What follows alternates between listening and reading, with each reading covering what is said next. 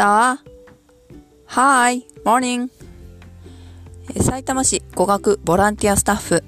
ポリグロットを目指している、ただいま英語中国語を勉強しているともです。このチャンネルでは語学の活用の仕方、習慣化、そして語学の学び、その進行状況など、語学を勉強している人について一緒に配信していく、えー、ポッドキャストになります。では、今日の配信についてお話しいたします。iPhone の設定を変えるといいよという話をします。設定のところ、language って書いてあるところ、言語があるんですけど、iPhone の画面で、えっと、歯車のマークがあるんですけど、その歯車を押していただくと、言語、地域って書いてあるので、そこを一回タップしていただきます。そうすると、あなたが Chinese とか English とか Han とか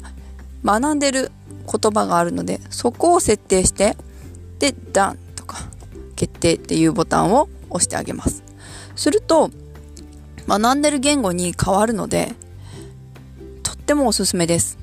なんでかっていうと、日常の生活を留学したと仮定すると、見てる Watching TV も中国語、韓語だったり、Watching TV は English になる。ということは、目の前にある iPhone ももちろん変わりますよね。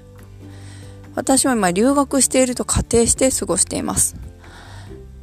えー、これは英語スクールに通っていたんですね。そこの私は福岡に10年前はいたんですけど、その時に通っていた英語の先生が全て英語で話す先生でした。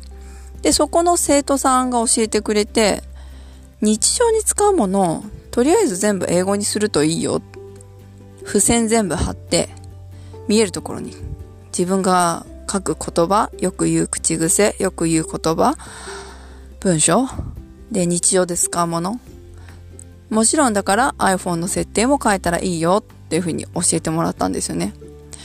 10年経ってやっとでやる気になったんですけど、設定変えると、あ、こういうふうに表示されるんだっていうのが分かっているつもりで分かっていなかったっていうことを変えて今、丸一日経って気づいたのでシェアいたしました。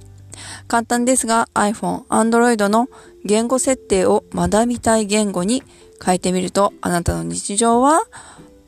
ラングイッチでとても満たされます。それでは、再见。